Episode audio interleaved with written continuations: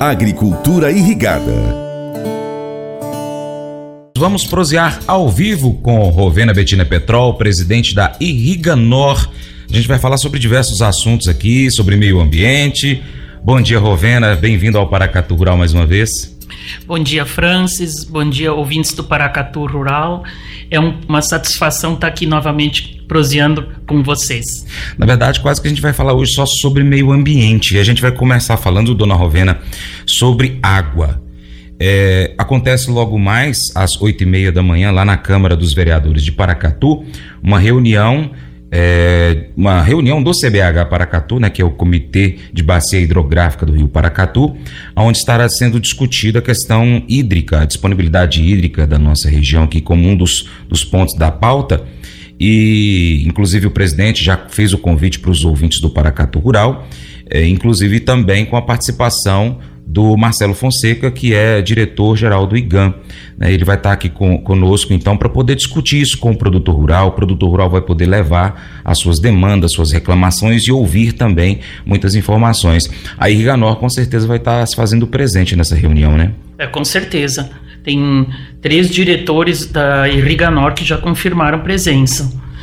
E, assim, para nós é uma satisfação de receber novamente o diretor-geral do IGAM, o senhor Marcelo Fonseca, uma pessoa que, que tem sido muito próximo a nós. Ele entende o quão importante é a questão da irrigação uh, para a prosperidade do país, de Minas Gerais.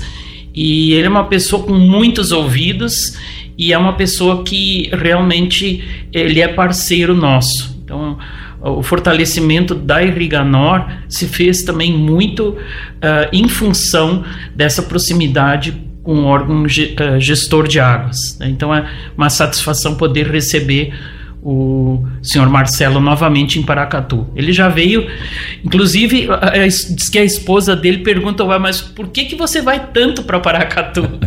Verdade, ele tem, mas, tem vindo bastante mesmo. Mas é a cidade que mais irriga por aspersão no Brasil. Então, os conflitos sempre são maiores aqui onde tem maior demanda hídrica. Né? É verdade. Dona Rovena, lá no sul, é, eu já ouvi bastante dizer que é, há um, um número grande de reservatórios de água por parte de produtores de algumas regiões para que possa ser usada então essa água na irrigação. Minas Gerais, a gente percebe que tem muito pouco, proporcionalmente falando, pelo quanto a gente precisa irrigar, pelo quanto a gente produz né, na agricultura.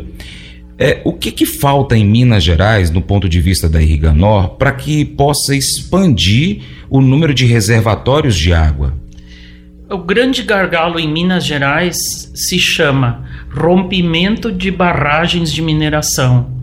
Então, quando a gente fala em barragem, existe um dogma, porque nós tivemos dois, duas tragédias aqui uh, que impactaram uh, o mundo inteiro. Né? Então, o termo barragem ele soa como alguma coisa perigosa. Uhum. Então, hoje a gente até tende a, a não usar mais o, o nome barragem para tentar dissociar um pouquinho isso a nível de sociedade civil, né? Porque as barragens de rejeito é uma situação. Sim. Uh, reservatório de água é uma situação diferente. Mas, uh, como são uh, infraestruturas que podem causar dano ambiental, elas têm que ser regidas e tem que ter toda uma legislação de segurança, né, para que ela não afete populações que estejam na, nas proximidades. a nível nacional, a nível estadual, a gente praticamente esgotou a questão de discussão uh, sobre reservatórios. Né? Minas, por essas duas tragédias, a Secretaria de Meio Ambiente é bastante conservadora em relação a isso. Uhum. Agora, a nível nacional, nós estamos com um PL uh, ah, já bem adiantado, com discussões já de vários anos, que uh, visa transformar reservação de água como utilidade pública, uhum. porque aí facilita tudo para a questão de, de, de regulamentação. Isso está indo através do RENAI, do qual a Irriganor Sim. participa? É, a gente tem uh, hoje um braço em Brasília com um executivo que está todas as semanas lá no Congresso e no Senado conversando com os parlamentares sobre isso. Entendi. Então, aquele trabalho formiguinha, olha, é importante. Por que a importância da aprovação desse PL? Então, tem que ser muito conversado com todos os parlamentares para que chegue no dia da votação e todo mundo já esteja com, com, com isso, é, é, esse conhecimento pacificado dentro do. Entendi. É.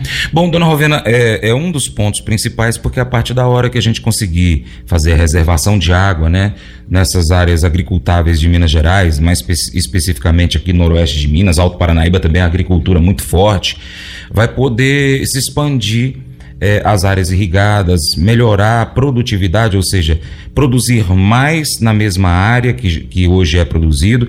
Isso tudo vai beneficiar a sociedade como um todo, vai beneficiar o Brasil como um todo, né? Na questão da, do suprimento interno, arroz, feijão, o trigo, por exemplo, o café, que é forte lá no Alto Paranaíba, e também ajudar na exportação, ou seja, trazer mais divisas para o nosso país, enriquecendo mais o Brasil dessa forma, né? É, se a gente é, levar em consideração aquele trabalho que a gente fez depois da crise hídrica aqui na nossa cidade, que é o zoneamento ambiental do Santa Isabel, uhum. né? Uh, as barraginhas que foram feitas pós ZAP do, do Santa Isabel, uh, com recursos do, do, da, da Codevas e do CBH do São Francisco, elas praticamente fizeram que nunca mais, depois daquelas ações, o, o, houvesse a enchente do Santa Isabel. Uhum. Antigamente era todo ano tinha enchente do Santa Isabel. Agora que a gente está reservando, segurando a água na bacia, o que, que a gente tem? Uma maior disponibilidade hídrica. Né? Então a água que chove na bacia do Santa Isabel não está indo mais parar no mar uma semana depois. Entendi. Ela está ficando aqui na nossa bacia. A senhora como presidente da Irriganor e como produtora rural também, inclusive da região do Entre Ribeiros, conhece o sistema de gestão hídrica que tem lá no projeto Entre Ribeiros, que é um sistema muito inteligente, claro, sempre pode melhorar, mas como ele é hoje, ele é um modelo para o estado de Minas Gerais na questão da gestão hídrica. Atualmente, é, lá é uma área é, DAC, né? Que é decreto. DAC 02. Como é que eu, eu, a definição? Decretação de área de conflito. Área de conflito, isso. E, e, esse decreto forçou então os agricultores a fazer essa gestão, porém os agricultores estão satisfeitos por estar tá fazendo essa gestão. Porque a partir da hora que é feito um, um cronograma de quem pode utilizar aquela água para fazer irrigação, não vai faltar para os outros produtores rurais também ali da região próxima. Isso o senhor acredita que é o futuro uh, da agricultura irrigável no Brasil? Com certeza. Né? Uh, nós, nós tivemos em 2002 uh, o Entre Ribeiro secou. O uhum. verão Entre Ribeiro secou. E de lá para cá, por isso que o Estado de Minas Gerais fez esse, esse DAC, né? E nós, nós já estamos há 21 anos utilizando a água dessa bacia de forma uh, uh, conjunta. Uhum. Uh, vão sempre existir problemas, como em 2017 com a crise hídrica, mas lembrando que, já prevendo uma crise maior, em 2017 o Entre Ribeiro não plantou metade da área. Uhum. Então a gente realmente tem uma consciência muito grande, né, e a nossa a reunião hoje lá na Câmara vai tratar disso a gente tem ainda aspectos a melhorar, tem, mas se a gente pensar que em 2002 o Entre Ribeiro secou e que hoje a gente tem uh, sei, 30% a mais de área irrigada e a gente uh, uh, conseguiu melhorar em muito essa gestão, então é porque está dando certo, sim. Com certeza. Então, com essa introdução que a gente fez aqui da prosa com Dona Rovena, eu faço o convite para você, produtor rural de Paracatu, da região, quiser participar também da reunião do CBH Paracatu, porque não é da cidade de Paracatu, mas sim da bacia hidrográfica do rio Paracatu, que envolve várias cidades. Acontece então logo mais às oito e meia da manhã. Ela vai, se eu não me engano, até meio-dia, tá? É uma reunião de trabalho lá do CBH Paracatu, onde você, produtor rural, você, usuário da água, da bacia do Rio Paracatu, pode participar, dar sua opinião e ouvir muitas informações importantes para você. Mas eu vou dizer uma coisa pra você, viu? É, se quiser colocar propaganda sua aqui nesse programa, ó, eu vou dizer um negócio, você vai ter um resultado bom demais, senhor. É isso mesmo, é facinho, facinho, senhor. Você pode entrar em contato com os meninos ligando o telefone deles, é o 38, é o 991810123, bem fácil. É muito bom porque aí a sua empresa vai sair dentro de um programa que é ligado aí ao homem para mulher do campo. É nós que vai estar tá assistindo e também vai ver sua propaganda. É bom ou não é? Juntos vencemos. No meio da noite, o pastor Samuel Bagaga recebeu uma ligação pedindo que ele fosse à casa de um membro da sua igreja. Ao chegar, encontrou uma casa consumida pelo fogo. O pai, mesmo queimado, retirou do interior da casa sua filha inconsciente. O hospital, nesse cenário rural de Uganda, ficava a mais ou menos 10 quilômetros de distância. Mas eles não tinham transporte disponível. O pastor e o pai dessa criança então começaram a correr para o hospital com ela nos braços. Quando um deles se cansava de carregar a criança, o outro assumia. Juntos, eles fizeram essa jornada pai e a filha foram tratados e recuperaram-se totalmente.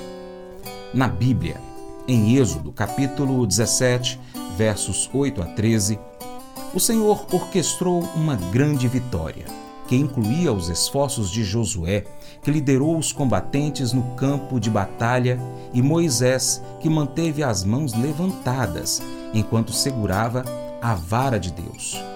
Quando as mãos de Moisés se cansavam, Arão e Ur ajudavam, cada um segurando uma das mãos até o pôr do sol e a derrota do inimigo. O valor da interdependência nunca pode ser subestimado. Deus, em sua bondade, providencia graciosamente as pessoas como seus agentes para o bem mútuo. Ouvidos atentos, mãos prestativas, palavras sábias, confortadoras e corretivas esses e outros recursos chegam até nós e através de nós para outros.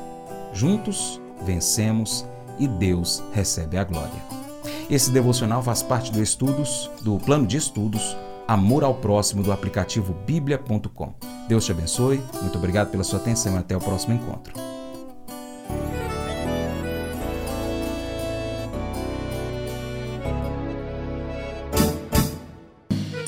Acordo de manhã para prosear no mundo do campo, as notícias escutar. Vem com a gente em toda a região com o seu programa Paracatu Rural. Tem notícias, informação e o mais importante, sua participação. Programa Paracatu Rural. Programa Paracatu Rural.